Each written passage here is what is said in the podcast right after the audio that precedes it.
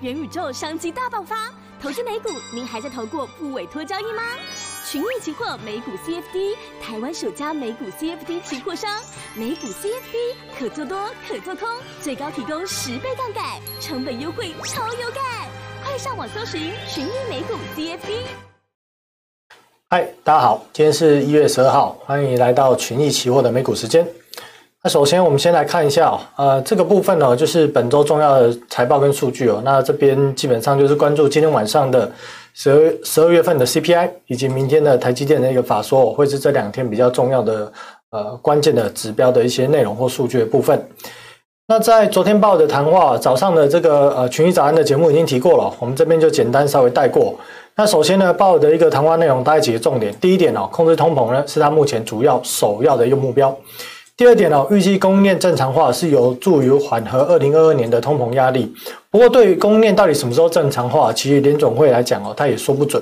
所以，包表示说，如果现在通膨仍然是居高不下的状态哦，会透过提高利率来缓解通货膨胀。但鲍尔其实在昨天的谈话内容也没有明讲说什么要什么时候要去升息，或今年要升息几次，其实他都在这个呃昨天的听证会里面哦，他并没有明确的指出。那第三点就是对于呃市场预期哦，这个联总会资产负债表缩表的一个时间哦，昨天鲍尔也是没有特别对这个部分呢来去做回答。那在这个缩减购债的一个部分哦，一样维持在哦三月份会来去做个结束。那另外他有提到，希望劳动参与率这个数字哦是可以。赶紧拉上来。那以劳动参与率的数字来看哦，在疫情前哦，大概是六十三点多 percent。可是疫情之后，虽然我们看到这个失业率哦，呃，这这个数字是逐步下降，可是，在整体美国哦，就是可劳动人口的劳动参与率来讲哦，现在的数字哦不到六十二 percent。所以显示疫情前跟疫情后真的回到就业岗位的人哦，其实哦是有一段的一个差距。另外一点哦，呃。最终哦，在昨天的一个行情来讲哦，对于鲍尔的一个讲话是以向上上涨反应来解读。那主要是认为说，他昨天的一个谈话内容呢，相较于前阵子会议纪要跟各个联准会其他官员的一个谈话来讲哦，是相对温和的。那在十年期公债哦，昨天哦稍稍有点回落，那大概回落到一点七三 percent 的一个位置。不过目前呢，仍然还还是维持在高档的一个呃位置哦，来去做震荡。至于会不会突破，我们认为哦，短时间内哦，就是观察本周的数据，包含今天的 CPI、PPI 哦这相关的一个数据哦，或是呃影响十年债公债的一个殖利率哦，会不会继续向上冲冲破一点八 percent，甚至往两个 percent 去冲的一个方向，会是观察的一个重点之一。那在 CPI 的一个部分哦，上次有公告的这个 CPI，它的这个十一月份的一个 CPI 年增率哦是六点八 percent。那至于本次公告十二月份的一个年增率哦，市场预估大概会是七 percent。那如果数字开出开出来是高于七 percent，可能达到七点一、七点二的话。那会不会呃造成十年期公债的价呃殖利率又往上冲？那去造成科技类股又短线有一波的修正哦？我们认为这个机会是有的，所以呢在现阶段啊操作科技类股的一个呃做多的一个方向来操作的话，都是要特别的小心跟谨慎。那在昨天的一个个股产业的一个状况，我们看到这个呃 S M P 五百哦，十大板块啊，那基本上昨天大多都是以上涨做收，那科技类股也是以上涨做收。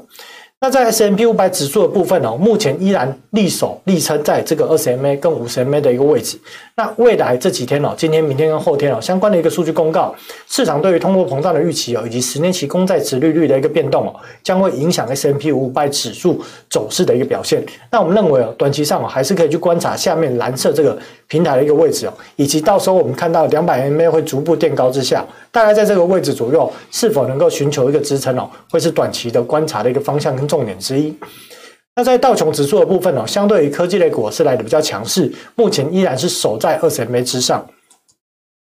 那纳斯达克部分哦，跌破平台之后，昨天呢，因为鲍尔的谈话也顺势反弹。那我们刚才看到嘛，S M P。呃，十一大板块基本上科技类股都是上扬。那纳斯达克指数来讲哦，因为是以科技类股为主，所以基本上昨天也是哦上涨来去做收。那至于今天呢，呃的一些相关数据的公告，以及目前二十 MA 跟五十 MA 已经形成高档反压的一个状况之下，呃，短线上纳斯达克是否依然哦会有一个震荡或向下拉回的一个态势哦，依然是观察刚刚讲了今天的这个重点 CPI 以及明天的 PPI 的相关数据哦，会是观察的重点。那我们认为短线上的压力哦，基本上应该还是。是比较大，毕竟已经跌破平台，反弹上来之后，是否会去寻求下档蓝色以及这个平台的一个位置支撑哦？等到来到那个位置支撑，可能等到大概一月底或二月初，相关的这个科技类股财报公告之后，也许哦才会有一个比较好的一个买点出现。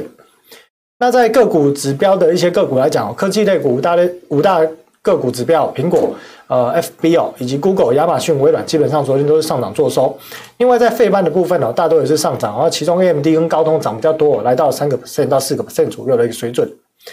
那个股产业焦点呢？这个 Amidia 它在收购这 ARM 部分哦，哇，又传出了面临卡关。那这部分呢？呃，卡关的一个原因哦，众说纷纷纭哦。不过基本上就是呃，各个国家哦，或各个相关的大厂哦，包含了 Intel、高通、苹果，都对于 M 呃 NVIDIA 要收购 ARM 这件事情哦，其实有一些疑虑。那这个故事到底是怎么样呢？我们会在明天的节目特别来去做呃一篇哦，来去跟大家来去做说明。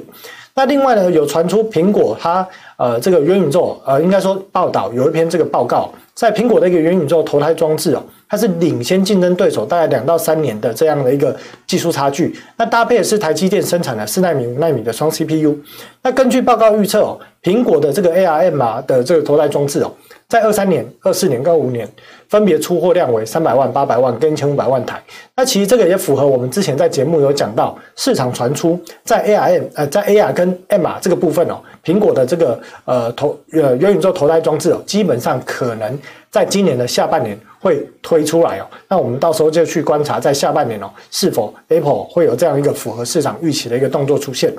那另外，微软的 AR 团队哦，它一直在流失哦，它之前开发了这个呃 HoloLens 哦，这个 AR 的一个头盔哦，那呃这个 FB 哦改名为 Meta 这个公司哦，其实哦近期一直在向这个微软的 AR 团队一直在挖角对手。那呃这样的一个挖角，到底会不会对这个微软的这个呃未来这个头盔开发的一个呃，发展性或一个一个这个技术上的一个呃领先或技术上的一个呃发展哦，能够呃会有去受到一些影响，也是我们呃近期有关注的一个重点之一。不过以我去研究一下，这个目前微软它开发出来这个头盔哦，目前售价大概是在台币哦十几万左右的一个水准。那基本上 以这个价格来看哦，大概都还是一些比较属于实验性的一个产品。那至于这个。题材或这个议题，短时间会不会发酵？我们认为是不太可能。但是如果相关的技术人员哦被这个啊 Meta 来去挖角之后，我们也会可以回头去关注 Meta 在相关的一些头戴式装置哦未来发展的一个状况。那在个股推荐跟追踪的一个部分哦，呃，德州仪器哦，基本上呃这档股票嗯，我们还是有就是看哦，呃，其实大家都看懂这个线型就是一个。呃，跌破长期整理区间的一个平台，所以反弹上来，我们认为都是一个可以寻找敲地鼠哦，就是一个呃逢高去放空的一个好的一个位置，一个时间点。那以基本面来看哦，这个其实前两集的节目我就有去讲了。那大这边基本上再简单带一下，大概就是营收成长是比较持平的，那再加上它的利润率下降，以及它的一个本益比哦或净值比评价都属于历史中上缘，再加上营收呢，我们认为第一季跟第二季哦，呃。跟这种，在今年的去年第四季跟今年的第一季哦，是比较向下，呃，向下这个营收向下衰退的一个表现哦，所以基本上我们认为这档股票在跌破重要的一个平台支撑之后反弹来讲啊，在相关的一个位置哦，都可以寻找一些呃适时介入放空的一个时间点。那另外我们来要提提油价这部分哦，昨天哦 EIA 哦呃发布了这个最新的一个 最新的一个报告，那这报告内容呢，跟这个上次哦报告的一个内容差异在。我们去看这条红线，红线的位置是对应在去年的第四季跟今年的第一季。那我们看下面的一个绿框的一个部分哦，绿框部分呢，在去在原本去年十二月的报告是指出哦，呃，认为在第一季应该是会出现供给大于需求状况。可是，在最新的下面这张报告来讲，我们看到供需状况大概是达到平衡。那主要的一个差异是什么？主要一个差异是因为哦。两个层面哦，供给面跟需求面。那供给面就是因为地缘政治的因素，所以导致其实每个月预期的产量没有达标。那需求面的部分就是因为疫情影响，没有原本市场想象中的严严峻哦，所以整个需求面呢比原先的预估还要略强一些。因此这样一来一往的一个过程中哦，就造成最终在第一季今年第一季的油价呃原有的供给跟需求的平衡来讲哦，就变成第一季。变成从原本供给大的需求，然后转为成所谓的供需平衡的一个状况，这也是造成哦短期上油价一直在逐步攀升的一个原因。那当油价攀升到这个位置，我们认为在这个画的这个绿色框框这边呢，应该会有一个压力带，所以油价短线上行的空间有限。那我们认为哦，短价呃油价的一个看法还是维持昨天一个看法，就是短多长空。所以来到这个位置之后，我们认为应该会有一些压力，之后应该会再打上来，来去在这一个位置带啊，就这个框框的一个位置带。来去做一个区间震荡格局哦，机会是比较大。那当然近期推荐可以有偏呃逢高放空的这 EO 可资源，短线上股价是有一小波的一个上扬。那从我们推荐的价格到现在大概有接近十 percent 差距。不过我们认为这主要是受到油价短期间哦，因为地缘政治的一个影响哦，所以带动油价上涨，也使得 EO 可资源股价短线上涨比较多。不过我们认为，在来到这个位置来讲哦，再加上我们相对于油价这个位置上行空间有限之下，我们认为 EO 可资源呢，短线上应该还是会维持一个区间震荡的一个格局。那整体的区间震荡的一个论据哦，我们可以去参考蓝色这条线跟橘色这条线的一个呃带状的一个位置哦，来去做一个呃区间震荡参考的一个依据。那财务数字方面哦，目前哦暂时哦还是维持呃在今年的第一季跟第二季哦，EPS 是小幅衰退的一个状况。那星巴克的部分呢，我们从推荐呃，可以就是建议哦可以逢高放空之后，其实股价已经呃连跌三天了，那股价非常的弱势。那弱势的原因到底是为什么呢？呃，我们来看哦，这是日 K 的走势。那因为日 K 在过去几个月来都是比较箱型盘整哦，所以我们开一个月 K 的走势。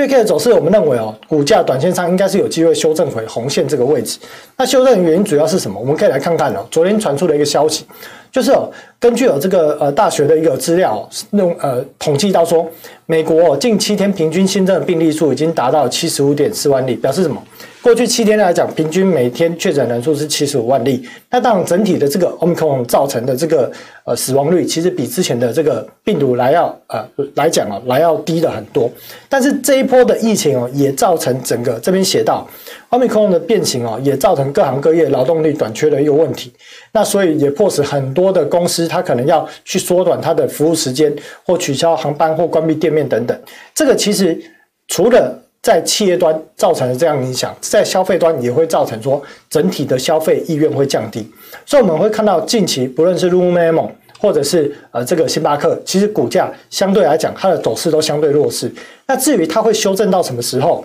我们认为哦，在近期来讲。呃，Omicron 的这个疫情哦，高峰可能还要再等三到六周之后才会见顶来看哦。短期内，星巴克的股价走势应该还有一小段的空间可以去做修正。那支撑位，我们就大概去参考红色这样的一个位置。所以因此说，呃，如果有去操作到这档股票，投资朋友目前哦还是可以啊继续持有来去观察，到时候这个平台的支撑位啊是否有止跌的迹象哦，再来去做一个所谓的获利了结或出场的一个动作。好，那今天基本上哦，呃，节目就到这里哦。那我们就明天我会来探讨一下，跟大家聊一下有关于 NVIDIA 跟 ARM 的一个故事。好，那我们就明天见，拜拜。